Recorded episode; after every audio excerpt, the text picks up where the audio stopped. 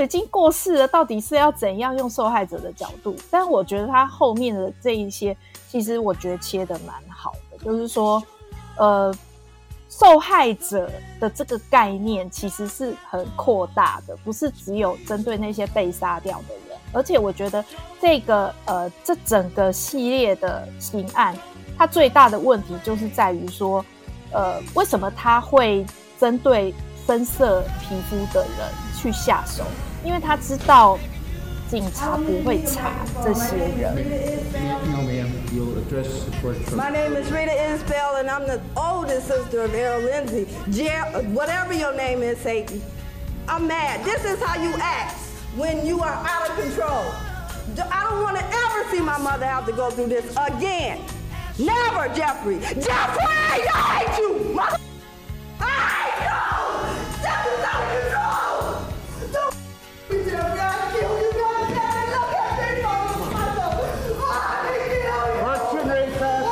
麦草表演剧，今天这个题目呢，其实我们在录的时候是语重心长哈，因为 Netflix 非常喜欢挑这些连续杀人犯的案件哦，先拍成影集哦，然后再来呢，可能又有纪录片或者是他们的狱中录音，然后这一连串一直吵就对了。然后我觉得这个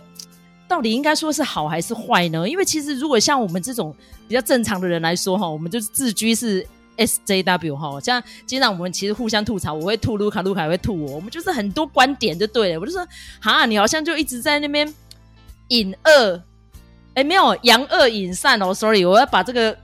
成语转过来哈，就一直在鼓吹这些犯罪，搞什么鬼啊这样子。然后大家知道，其实 Ryan Murphy 呢，因为他就是一个同志嘛，所以他创作的影集呢，很多都会去拿这个同志议题来无限扩大来分析哦。比如说像之前麦嫂看到他那个影集，就是那个。呃，美国犯罪故事凡赛斯谋杀案嘛，吼，那因为其实当年呢，在艾美奖也大有斩获，他在讲那个库纳南，他当初为什么一不做二不休去干掉这个知名的时尚大师 Versace，他有提到说，他是一位同志身份，然后他又是菲律宾混血，他得不到他的社群的认同，然后他又一直是一个 wannabe，他就变成想要变成有钱人，想要被。哦，知名人士包养怎么样？然后就一路郁郁不得志啊，然后年华老去之后，开始不知道该怎么办才好，就妄想要干掉一个厉害的人。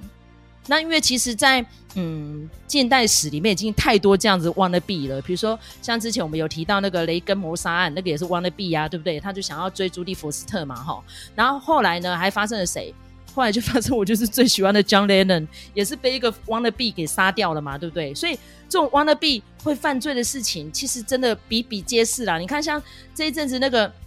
前首相安倍晋三被干掉的事情，我觉得那个人也是有一点反社会，然后不满，然后 wannabe 嘛。所以我觉得。这样子的现象是不是值得讨论跟分析呢？然后也算是 Ryan Murphy 很有心，他如果不是因为这么有影响力，这样的题材很少人愿意碰，顶多就是可能把它拍成一个啊。算是大型长片吧，然后在荧幕上放放就算了。可是他这一次的分析角度很不一样，他有从受害者、从体制面、从当下的氛围，然后从那个时候其实电视已经深入到每个人人心了。所以呢，像这样的事情，基本上可能有一些阴暗的角落并没有得到大家的关注。然后突然这个刑案一出来之后，大家争相追捧。你看那么多人寄信去监狱里面去跟这个杀人魔求爱耶，你看那个多可怕啊！所以，我们今天要讲的这个杀人魔，其实已经非常知名度了。因为麦嫂跟卢卡其实长期都有在看类似的案子哦，尤其麦嫂个人是看的非常的多哈。那这个人就是 Jeffrey Dahmer。那因为其实提到 Jeffrey Dahmer 的时候哈，很多人其实都搞不太清楚，就是说啊，那个沉默的羔羊是从他来的。其实不是好吗？Jeffrey Dahmer 被破获的时候是一九九一年，那一年刚好沉默的羔羊上映，所以有可能是施法于他吗？No，impossible。其实应该说他是施法于 Ed Game。但是 again 很多人都说，哎、欸，他不是 cycle 吗？惊魂记也是啦，因为 again 的故事实在是太可怕了，那个匪夷所思到一种我无法想象。因为他那个谋杀是从一九五零年到一九六零年，然后后来也是因为这样的事情被写成小说，哦，就是 cycle，然后最后才被希区考克拿来拍成电影的嘛，哈。那因为其实像这样子案子应该说是少数啦，可是因为实在太残忍、太匪夷所思、太恶心了，所以变成我们这些有在关注这些案件的就会去注意。那现在因为刚好又是 YouTuber 盛行的时代，所以非常多会讲一些那种怪奇刑案的 YouTuber 们就会去讲这些案子。所以现在呢，算是比较认真来制作，然后巨细靡遗的来描述整段过程，然后甚至于他会去侧写。这个人的成长为什么会变得这么恐怖，然后最后整个招金到这样的样子。好、所以我觉得这个戏还是有很很多可看之处。那尤其那时候当下我们在讨论要做什么主题的时候，我觉得卢卡可能会打枪我这一题，没想到说我喜欢快影、啊，所以有 Evan Peters 我就会去看这样。我说哎，真的假的？因为 Evan Peters 真的算是一个变色龙，他什么角色都很愿意接。那当然很多人注意到他就是看美国恐怖故事嘛，所以他算是 Ryan Murphy 的班底出身。然后后来因为他去接了漫威的快银，所以让他知名度快速。窜升哈，因为他其实最早这个快银的版本其实不是漫威啦，大家知道是福斯嘛，那因为版本的问题，后来就被漫威并起来了这样子。所以 Ryan Murphy 我觉得他这一次有点像是要去施法之前那个 k u n a n a n 去杀掉那个 Versace 的那个故事，他也是想去拿影帝哈。大家知道当年那个 Chris 在诠释这个角色的时候演的让人真是毛骨悚然呢哈。然后现在呢，他扮演这个知名的杀手 Jeffrey Dahmer，到底这个影集好看在哪边？然后还有整个当下看完之后的感想如何？那因为麦嫂太熟悉这个故事，所以我们要交给那个废话最不多说的卢卡，你来讲一下到底这个戏是干嘛？因为其实前面呢，大家卢卡卢卡看了两三集之后就说，怎么会有点闷呐、我说你要把它盯完，到最后才是重点。然后刚刚卢卡有在我们彩排的时候分享说，真的重点在后面。好，来交给卢卡。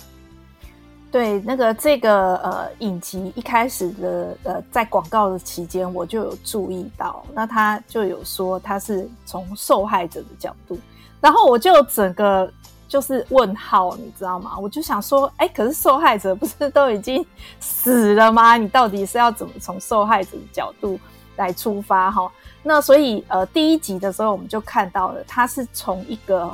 侥幸逃过一劫的。这个人的角度出发，那我们就可以看到那个 Jeffrey Dahmer 他的一贯的作案手法啊，就是呃他在这个呃酒吧里头搭讪啊，哦、就是觉得说哎很呃他喜欢的人这样子，那他就把他呃就是就说哦我可以呃帮你拍照啊什么的，就给反正给他一点呃甜头，然后就说可以回我的住宿的地方哦、去聊聊啊喝酒啊什么的。然后就在这个过程里头就下药，然后下药之后呢，这些人就没有办法抵抗嘛，没有办法反应嘛，那他就趁这个时候呢，就把他们杀害，好，然后就呃甚至分尸，好，然后甚至为了毁尸灭迹，他有的时候还会去吃这些呃尸体好的部分这样子哈，所以呃 Jeffrey Dahmer 是这样的一个呃这样子一个人。那当然，那个虽然说一开始是从他被捕开始啊，但是呢，后面就开始回溯他呃小时候是怎么样的一个成长过程。因为我们其实看蛮多这样子的 serial killer，其实都会讲到他小时候是怎么样的一个养成。那我觉得这出戏呢，它比较不一样的地方就是，呃，这个我们待会后面可以再继续深聊下去哈。就是我觉得。有的时候不见得是他们小时候有受过什么样的创伤，然后就是有人会呃同就是同样的成长过程，就是有人会变成 serial killer，有些人就不会。所以有的时候我们在讲说，嗯、呃，就是这些呃连续杀人犯到底是怎么练成的？我觉得这个也是一个谜啦，齁。为什么有些人会这样，有些人不会？那这个呃，他果然就是因为受害者都死了嘛，好，所以我们没有办法去，没有办法去呃知道太多的一些东西。那那个他蛮多的细节，其实应该都是呃，Jeffrey Dahmer 他后来被捕了之后，他对于他自己犯行的一些呃坦诚不讳吧，齁。那那当然，因为只听到他的说法，其实也不晓得是不是真的。哦，那但是总之就只能按照他讲的去演。那但但是这个影集呢，后面哦就开始后半段就开始，他怎么样的从受害者的角度呢？他就告诉你说，受害者不是只有这些被杀掉的人，还有这些呃罹难者的家属，然后以及 Jeffrey Dahmer 的邻居哈，邻居居然变成是一个非常非常重要的角色。那个邻居就。呃，在第一集的时候，那个呃侥幸逃过一劫的人，他就把这个警察带来带来现场，然后这个邻居就跟这两个警察抱怨，他就说：“我是不是一直在报警？我是不是一直告诉你说我隔壁有问题，请你们进去查？我打了有没有几十次？然后你们都没有人要理我。然后这次好，终于事情发生了，有一个证人，拜托你们赶快进去查他家到底发生了什么事。不查还好，一查才发现，拜托他那个公寓臭烘烘的公寓，然后呢，里面居然有。这个呃，他有留下证据，好、他可能至少已经处理掉十几个人的尸体了。那后来呃，他被捕了之后，他就说：“对，反正我就想死。”哈，那可是偏偏这个地方是没有死刑的州哈、哦，那他想死而不能，哈、哦，那但是他就是一直在讲，他说：“好像我这样子的人，就是应该是死，不足惜呀。”哈，然后他就开始讲说他的这个呃。犯案的过程，然后才发现呢，原来在他家，他住在那个爸爸妈妈家，还有他后来住到奶奶家，都有处理过尸体，然后那个警察就是哦疲于奔命啊，哦这边也是现场，那边也是现场，然后这样子林林总总，到最后总共清出十七个被害者，那但是这十七个被害者是不是就是全部了？哼，这个也是问号。所以，呃，这出戏我觉得前面因为是在讲这个 Jeffrey Dahmer 他犯案的这个过程，那我觉得呃相对来说它是比较闷的一点哦，除非你喜欢看那种血腥的，可是血腥的画面在这出戏里头也并没有很多，可能是因为这个实在太残忍了，所以反而他就都没有带到，没有讲到哈。就是只是用一个叙述的方式让你知道而已，这样子，所以他我觉得相对并不是很血腥哈。那呃，但是我觉得前面呃，就是看了这个 Jeffrey Dahmer 的犯案过程之后，后面他就在探讨一些，就是像刚才那个邻居抱怨的事情，就是呃，为什么警方都不作为？原因就是因为这些被害者都是有色人种。那有色人种的失踪呢？其实警方是不认真查的。那再加上 Jeffrey Dahmer 这个人，他又是一个呃，就是白种人，看起来是一个很正常的普通年轻人。所以在戏里头三番两次提到的，就是说像你这样的人怎么会住到这里来？哈，因为他住的地方其实是一个黑人社区，是贫穷、相对贫穷的社区。然后那个。而且还讲说什么哦，就是反正他讲什么，警察就相信了，这样子很轻易的就相信了。嗯，然后呢，呃，报案的人呢，他是黑人嘛，然后他讲什么，警方就说，反正他他讲一讲一，然后警方就回三，就说啊，可是你怎样怎样，你不能证明怎么怎么啊，你有什么证据什么什么的，就是质疑一堆这样子，所以。呃，我觉得这整个影集看完就可以发现说，为什么我们说呃美国有 BLM？为什么我们会说美国的司法很有问题？它误判率非常的高。好，为什么美国的监狱里头关的几乎都是有色人种？这个有很多结构上的问题。那这一出戏呢，它只是用一个真实事件血淋淋的告诉你。这个就是，呃，在美国讲到任何问题，都是讨论任何问题，到最后归根究底都跟种族有很大的关系。我们不能说种族问题是一切的根源，但是我们必须要说跟种族有非常非常大的关系。那这些 Jeffrey Dahmer 的受害者里头，不是只有黑人而已，也有亚裔的辽国人呢、啊。对，辽国人，所以我觉得就是整个看下来，就会觉得说非常的唏嘘。然后我觉得也是让大家知道，就是说，呃，美国的呃社会议题其实讨论起来没有那么简单，有一些面向是我们很难想象的。那所以我觉得，呃，作为一个就是呃呃，就是我们。讨论影剧作品的节目，我觉得还是蛮推荐给大家的。而且我觉得后面后半部其实比前半部更重要。后半部其实他就是刚卢卡说，他有深入分析说，哦，这些受害者他们的人生的回顾，这样，尤其是里面那个听障的那个黑人模特儿。哦，我觉得那段、哦、那好可怜哦。对啊，我觉得起来真的很窝心。对。就真死得够无奈的，因为其实我看完这个影集之后，我就去找他十七个被害者各自的年纪，然后他们的成长背景，其实有多很多很优秀的年轻人，就莫名其妙就死了哎、欸。那尤其是那个 Cleveland，就是他那个邻居哦，他一直疯狂的打电话给警察，他说他至少打了上百通电话，没有人要理他，他就在那边闻尸臭闻了一年多，就是这么恐怖的事情。然后密尔瓦基。密尔瓦基，因为其实大家会认识他，就是因为他最近 NBA 斩获很强，就是字母哥就在密尔瓦基公路队啊，所以他们在冬天是非常的冷的。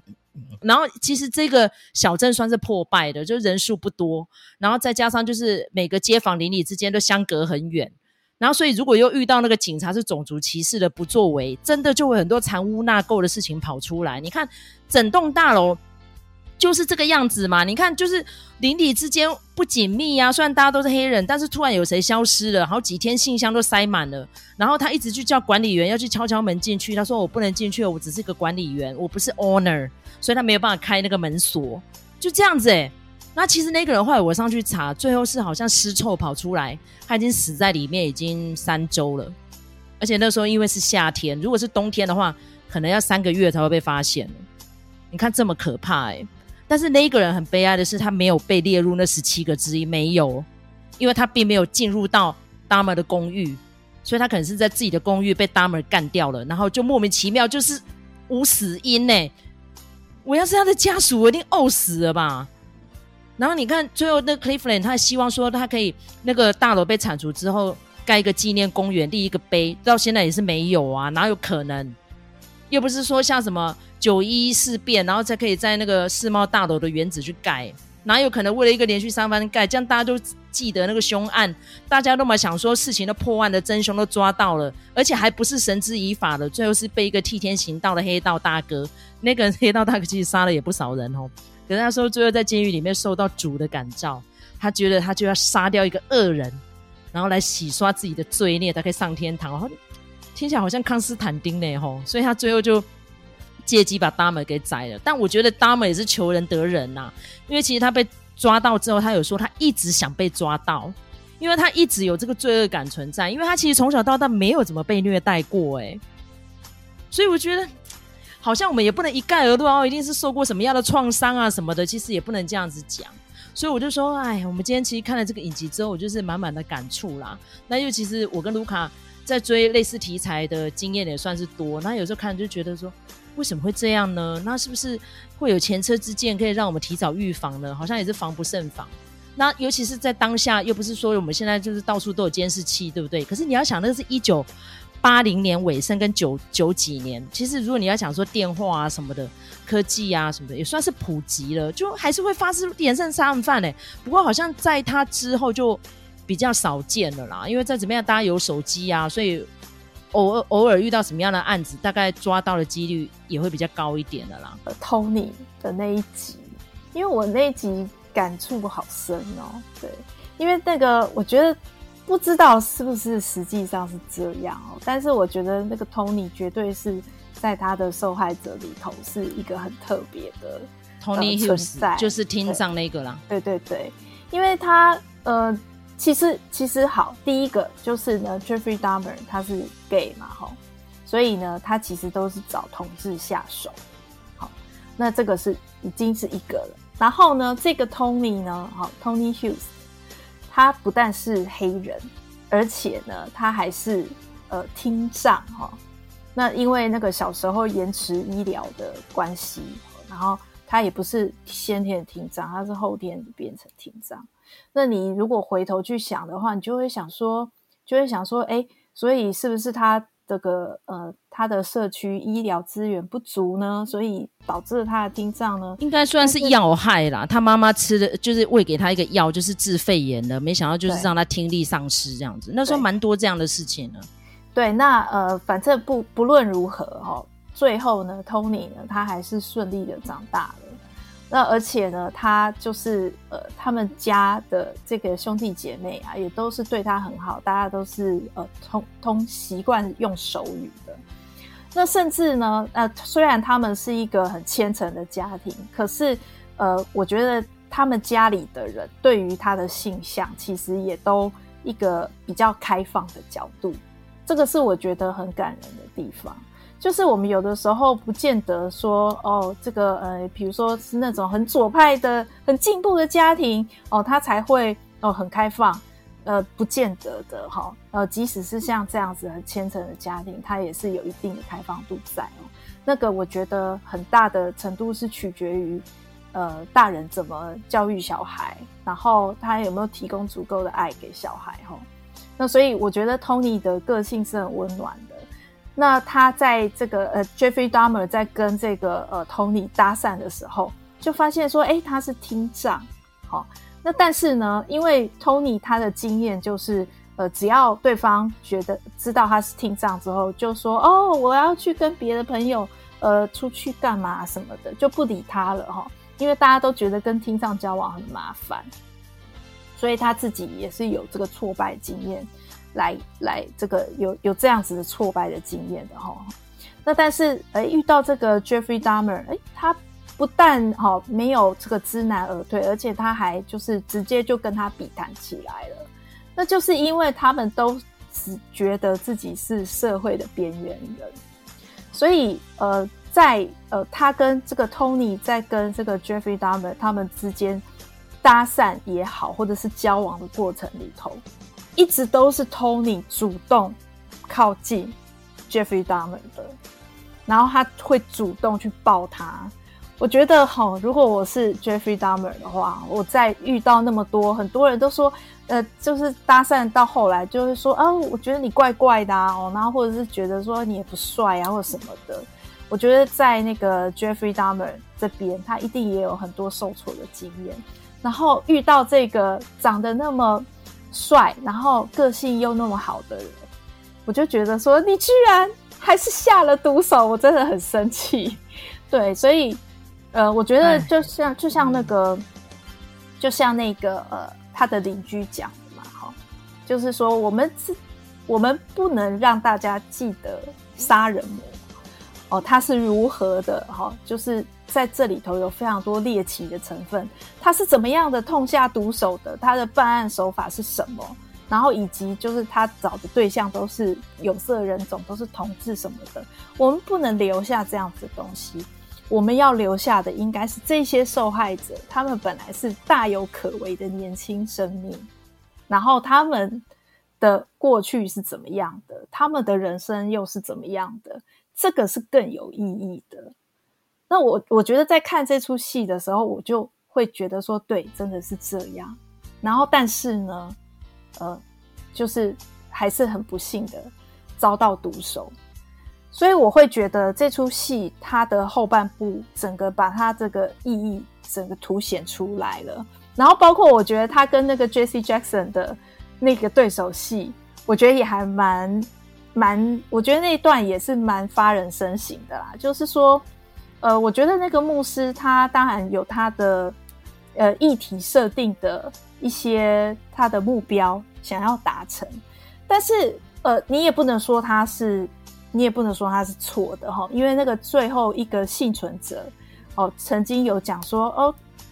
呃，这样子好吗？哈，这个事情的本质到底是不是种族主义呢？但是我觉得那个就是那个牧师他说的也是对的啊。呃，这个就是一个，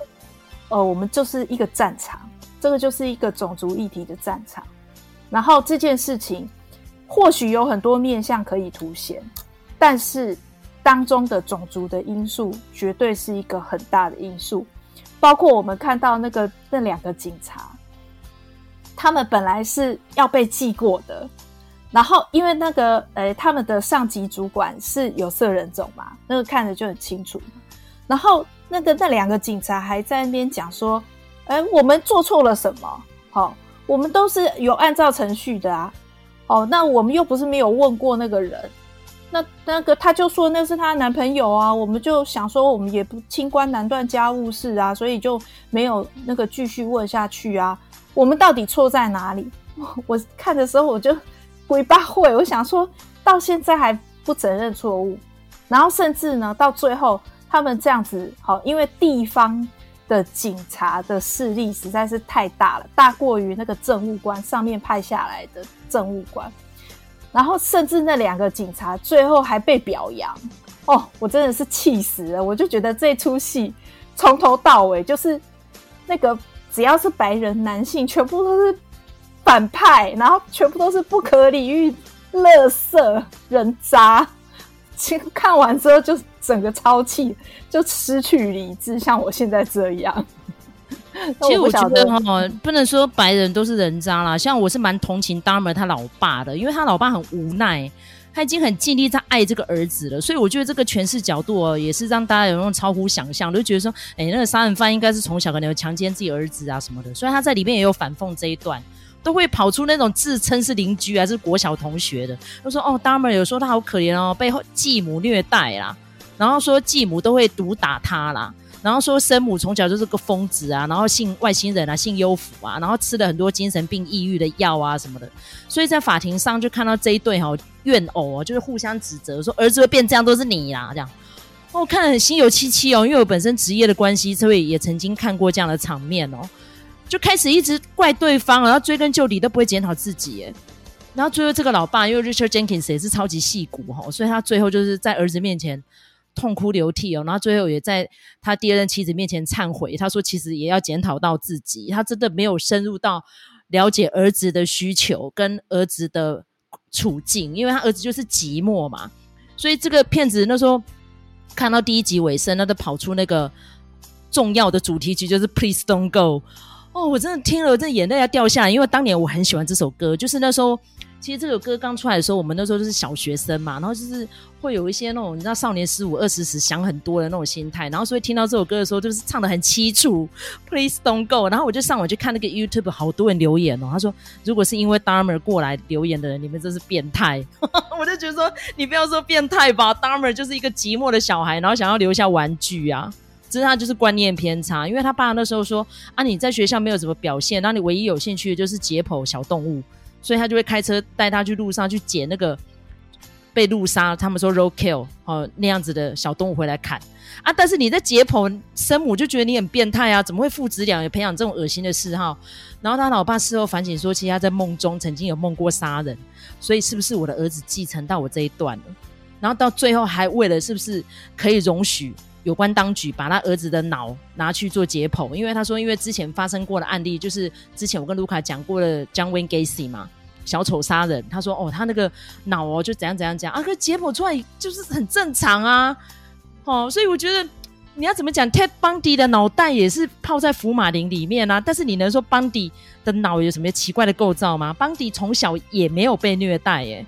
如果你要讲说有被虐待是 Ed Gein 跟 John Wayne Gacy。可是 Ted Bundy 跟 Dahmer 两个都帅帅的，家庭成长背景还是小康中庸哦，没有饿过一餐呢。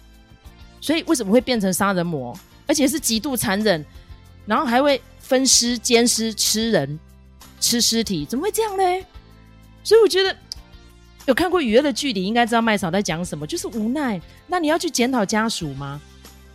相信现在大家还想要去检讨郑杰为什么会变这样，是他父母怎么养的？哦，他小学过程老师怎么会这样？同学怎么这样？检讨这些有用吗？这就是问题的根源吗？有时候你就是稻草一根根累积下去，就压倒那根骆驼了。那你压倒那个骆驼，你说就是那一根，你可以这样讲吗？那其实很多成因很复杂啦。哎，所以现在想起来蛮无奈的。对，其实我在看这段的时候，我也是蛮有感触的。就是说，呃，我们都会觉得说，呃，那个呃，发生这么惨绝人寰的事情，然后会去回溯说，啊，这个人到底成长过程发生什么问题？可是这出戏，我觉得它带来一个新的观，呃，观察角度，就是说，他的大人世界的这些人，哈，包括他的生母、哈生父，以及后来的这个继母。我觉得他们也都不是什么坏人啊，那甚至呢，就是因为这个生母啊，她在呃生下 Dahmer 的那一段时间，他整个是没有办法接近小孩的，他也不想抱他。好，那后来就那个那个时候，呃，爸爸因为发生这么多呃惨绝人寰的事情，他就在那边怨天怨地呀、然后到最后怨自己啊。但是他就有讲到，就是说，呃，是不是他生母在生他的时候吃了一堆那种呃药物，好舒缓他的心情什么的，是不是这样造成的呢？然后那个时候，这个继母，我觉得从头到尾我就觉得这个继母人好好。他就说，他就说不是这样子的，那个叫做产前忧郁、产产前跟产后的忧郁症啊，那个是一个呃体内荷尔蒙的失调啊。那你不能说这个就是他的错啊，哈，那个造成一个事情可能有很多的因素，但也有可能其实没有什么主要的原因啊。我觉得这出戏其实就是在讲这件事情，哦，就是说，呃，到底 d a m e r 为什么会变成这样？可能都不是这些人的错，好，包括说后面虽然说爸爸觉得说，呃，他检讨到后来，他觉得说其实是他自己做错，但是我觉得，在我眼里，我也不觉得他有做错什么啊。好，那嗯，有的时候不是说你。做错什么，然后就会造成什么样子的后果？尤其是爸爸最后有捐出他那本书的版税，有、嗯，然后甚至于呢、嗯，那个时候有去谈，因为他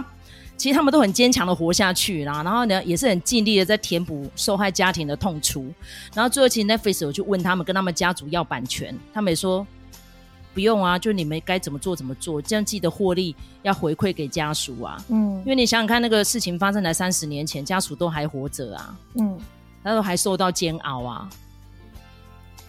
对，所以我觉得在看这出戏的时候，真的是可以想很多啦。我觉得反而在讲 Jeffrey Dahmer 这个人的人生的部分，呃，篇幅没有那么多，但是我觉得他的后续的效应，好、哦。然后还有他，就是包括受害者周遭的人，然后还有这个加害者周遭的人，我觉得反而这个才是一个重点。本来就是这样啊，一个就是说这样子的事情发生，然后不是只有呃，我们当然就是就责这件事情，然后有判决出来，这个当然是一个很重要的呃关键，但是。怎么去修复这样子的一个创伤，集体创伤？我觉得这个也是一个很、很、很重要的事情。但是这件事情好像，呃，我们以往讨论的并不多，所以我觉得这出戏，呃，他这样子去切的这个角度，我觉得也是还蛮、蛮让人可以就是想更多哦、再深入去想。可能每个人想的方向都不一样，但是我觉得，呃，可以促进大家去思考，而不是只是很猎奇的去看那个犯案过程。我觉得这就是一个还蛮好的一个切入角度。尤其是 Ryan Murphy 哈，就是我之前那时候推荐卢卡看的时候，我说他好像都把同志弄成神圣不可侵犯。那时候还没有看之前我的看法，但是整个看完之后我改观了。我我真的超级佩服他的哈。你看，像现在 m d b 的 rating 现在是八点五分诶，满分十分，一个影集配到八点五，很厉害了好吗？那尤其是他这次的选角，我觉得也蛮有意思的。我跟大家介绍一下，扮演生母的是潘尼洛普·安咪勒。哦，不知道卢卡有没有看他之前的作品？因为他之前就是女神级的，你知道吗？他合作的都是超级大明星嘞，艾尔帕西诺啊，什么什么的都一代巨星哦。然后他扮演他的生母，扮演后母就更厉害的是谁？扮演后母的是 Molly Ringwald，早餐俱乐部的那个哈、哦、YA 女神 Molly Ringwald。那时候我一看到他说，哦，这后母这么辣哦，对，就是这样子。他 那个。当年的真的差不多七八零年代哦，只要讲说首屈一指的超级女优，最漂亮的就是 Molly Ringwald，所以两个最正的就是扮演这两个重要的母亲的角色。然后其实这两个母亲呢，没有不爱 Dahmer，但是其实跟 Jeffrey 之间的沟通就是一直有一层隔阂。我觉得如果他早一点看精神科医师，可能就不会演变到这个样子。因为我觉得他应该就是有点反社会，加到自闭、高功能自闭型。或者是说他其实心里面有很多结没有打开，那可能那个时候的嗯成长应该是七零年代末嘛，吼，没有一个学校老师还是一个家族的长辈引导他走出来，哦。不过这个当然都是事后诸葛啦，然后再加上因为他又住在一个这么封闭的城镇。如果今天他可能住在一个嗯人烟比较多，或者是说哦邻居之间比较紧密，他们家是德国裔嘛，所以可能跟呃亲族之间也不是说经常有交流，就没有去注意到这个孩子其实是怪怪的，所以种种因素啦，变成这个悲剧这样子发生哈。所以我们今天当然在谈论的过程当中，有一些呃情绪上面的反应哦，不过这个都是观众的正常反应啦，因为我一直在看到这个戏的影集留言哦，非常的热闹哦，所以如果大家呃。对于英文的读写都还不错的话哦，你也可以去留言一下哦。很多人都说哇，真的看得非常的感动。他说一开始都是用猎奇的心态来看这个 Dahmer 这个案件呢，因为他才发生没有多久嘛。那密尔瓦基又没有死刑，所以他那个时候其实判下来就关九百多年，那个就是无所谓，就在关到死啊。那刚刚前面我讲了几个案子哈，有真的被执行死刑的，就是 John Wayne Gacy 跟那个 Ted Bundy 这两个有，因为他们那个州有死刑，可是是关到自然死亡的，就是。Gain，然后跟这个呃 Dahmer，不过 Dahmer 是因为到第三年的时候，一九九四年就被杀掉了哈，所以如果没有被杀掉，他现在应该还活着哦。可是就是在那三年之中，他接受了非常多的媒体专访。然后接下来呢，Netflix 就是他的套路了哈，所以在十月中的时候就会上映这个呃 Dahmer 的狱中的录音带哈。所以届时大家如果去看了一下，那可能我们节目如果今天情有余力的话，再来做一个番外篇，来帮大家补充一下到底有哪些弦外之音哦。因为接下来 Netflix 非常多的好看的影集哦，预告片都已经上架了，所以我跟卢卡哦分配工作很辛苦，你知道吗？那我想说，我们就尽力了吧。但是因为我们有参考别的 YouTuber，其实讲的东西都是比较热门的影集。但是因为我跟卢卡有一点年纪了哈，所以我们各自的涉猎也不太一样，所以我们可能会挑一些。我们个人觉得很值得探讨，但是不一定是热门的哈。那也希望我的听众朋友们哈，不要放弃我们哦。如果你觉得我们可以再去探讨什么样的戏啊，可能有哪一些不足的地方，欢迎你留言指教，或是在各大收听平台给我们五星评价，或是觉得哎，我们很认真的创作，两个中年大姐哈，还有心哦，做节目做了快三年了哈，给我们一个小小的粮草，我们也会非常的感谢的。好，那今天就是我们的节目呈现。那如果喜欢我们的节目的话，记得继续收听哦，推荐朋友来听哦哈。那我们下次见。拜拜，拜拜。